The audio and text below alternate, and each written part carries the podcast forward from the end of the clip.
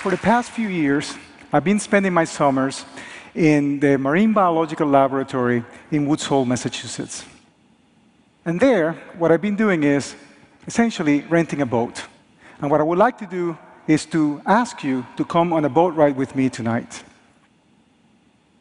So we ride off from Eel Pond into the Vineyard Sound, right off the coast of Martha's Vineyard, equipped with a drone to identify potential spots from which to peer into the Atlantic. Now, earlier I was going to say into the depths of the Atlantic, but we don't have to go too deep to reach the unknown. Here, barely two miles away from what is arguably the greatest marine biology lab in the world, we lower a simple plankton net into the water and bring up to the surface things that humanity rarely pays any attention to and oftentimes has never seen before.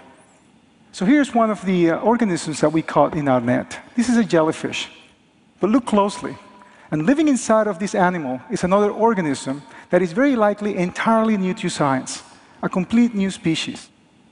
Or how about this other transparent beauty with a beating heart, a sexually growing on top of his head progeny that will move on to reproduce sexually. Now, let me say that again.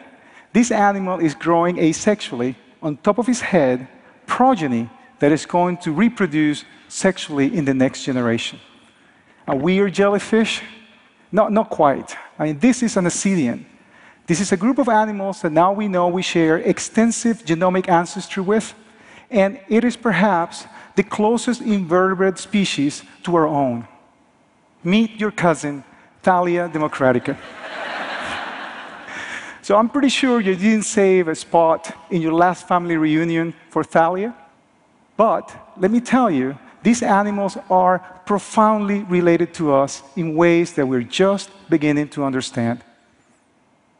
So, next time you hear anybody derisively telling you that this type of research is a simple fishing expedition, I hope that you'll remember the trip that we just took. Today, many in the biological sciences only see value in studying deeper what we already know, in mapping already discovered continents. But some of us are much more interested in the unknown. We want to discover completely new continents and gaze at magnificent vistas of ignorance. We crave the experience of being completely baffled by something we've never seen before. And yes, I agree, there's a lot of little ego satisfaction in being able to say, hey, I was the first one to discover that. But this is not a self aggrandizing enterprise. Because in this type of discovery research, if you don't feel like a complete idiot most of the time, you're just not sciencing hard enough.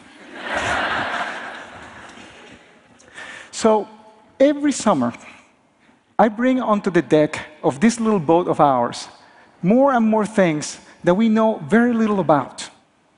So I would like tonight to tell you a story about life that rarely gets told uh, in an environment like this. From the vantage point of our 21st century biological laboratories, we have begun to illuminate many mysteries of life with knowledge. We sense that after centuries of scientific research, we're beginning to make significant inroads into understanding some of the most fundamental principles of life.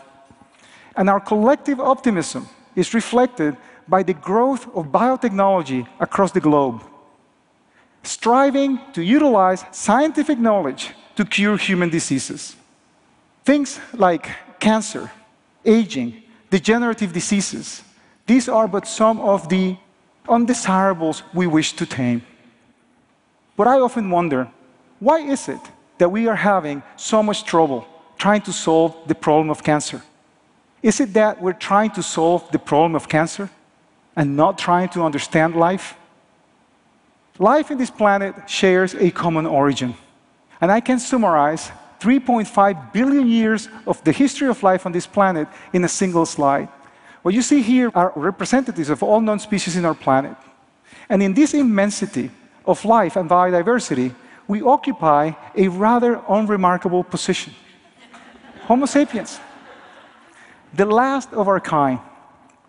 And though I don't really want to disparage at all the accomplishments of our species, as much as we wish it to be so, and often pretend that it is so, we are not the measure of all things. We are, however, the measurers of many things. We relentlessly quantify, analyze, and compare, and some of this is absolutely invaluable and indeed necessary. But this emphasis today on forcing biological research to specialize and to produce practical outcomes is actually restricting our ability to interrogate life to unacceptably narrow confines and unsatisfying depths. We are measuring an astonishingly narrow sliver of life and hoping that those numbers will save all of our lives. How narrow do you ask? Well, let me give you a number. The National Oceanic and Atmospheric Administration recently estimated that about 95% of our oceans remain unexplored. Now, let that sink in for a second. 95% of our oceans remain unexplored. So I think it's very safe to say that we don't even know how much about life we do not know. So it's not surprising that every week in my field we begin to see the addition of more and more new species to this amazing tree of life. This one, for example, discovered earlier this summer, new to science, and now occupying its lonely branch in our family tree. What is even more tragic is that we know about a bunch of other species of animals out there, but their biology remains sorely understudied. I'm sure some of you have heard about the fact that a starfish can actually regenerate its arm after it's lost. But some of you might not know that the arm itself can actually regenerate a complete starfish. And there are animals out there that do truly astounding things. And I'm almost willing to bet that many of you have never heard of the flatworm Schmidtea mediterranea. This little guy right here does things that essentially just blows my mind. You can grab one of these animals and cut them into 18 different fragments, and each and every one of those fragments will go on to regenerate a complete animal in under two weeks.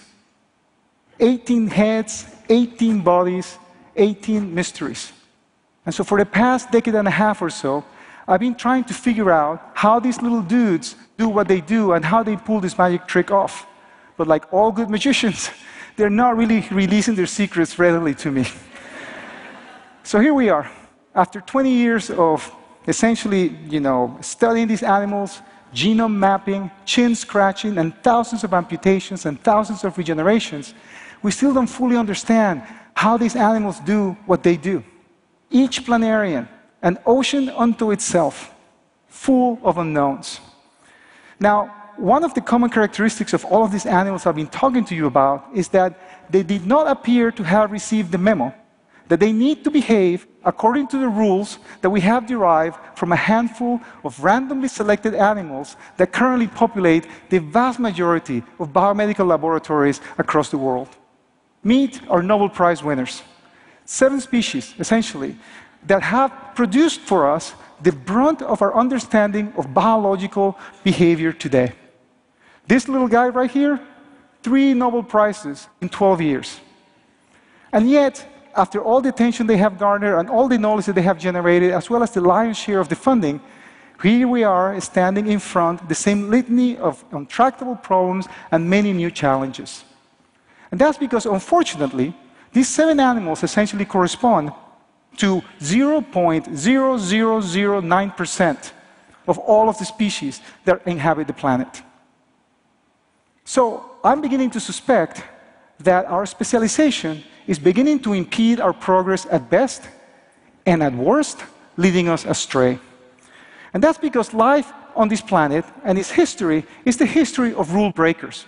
Life started on the face of this planet as single cell organisms, swimming for millions of years in the ocean, until one of those creatures decided that I'm going to do things differently today.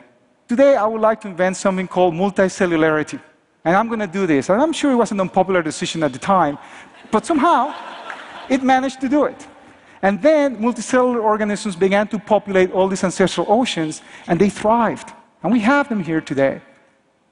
Land masses began to emerge from the surface of the oceans. And another creature thought, hey, that looks like a really nice piece of real estate. I like to move over there. What, are you crazy? You're going to desiccate out there. Nothing can live out of water. But life found a way. And there are organisms now, of course, that live on land. Once on land, they may have looked up into the sky and say, hey, it'd be nice to go to the clouds. I'm going to fly. You can't break the law of gravity. There's no way you can fly. And yet, nature has invented multiple and independent times ways to fly. I love to study these animals that break the rules because every time they break a rule, they invent something new that made it possible for us to be able to be here today. These animals did not get the memo. They break the rules. So if we're going to study animals that break the rules, shouldn't how we study them also break the rules? I think that we need to renew our spirit of exploration. Rather than bringing nature into our laboratories and interrogate it there, we need to bring our science into the majestic laboratory that is nature. And there, with our modern technological armamentarium, interrogate every new form of life we find and any new biological attribute that we may find. We actually need to bring all of our intelligence to becoming stupid again, clueless in the immensity, in front of the immensity of the unknown. Because after all, science is not really about knowledge, science is about ignorance. That's what we do. Once, Antoine de Saint Exupéry actually wrote that if you want to build a ship, don't drum up people to collect wood and don't assign them tasks and work, but rather teach them to long for the endless immensity of the sea. As a scientist and a teacher, I like to paraphrase this to read that we scientists need to teach our students to long for the endless immensity of the sea that is our ignorance. We, Homo sapiens, are the only species we know of that is driven to scientific inquiry. We, like all other species on this planet, are inextricably woven into the history of life in this planet. And I think I'm a little wrong when I say that life is a mystery, because I think that life is actually an open secret that has been beckoning our species for millennia to understand it. So I ask you, aren't we the best chance that life has to know itself? And if so, what the heck are we waiting for? Thank you.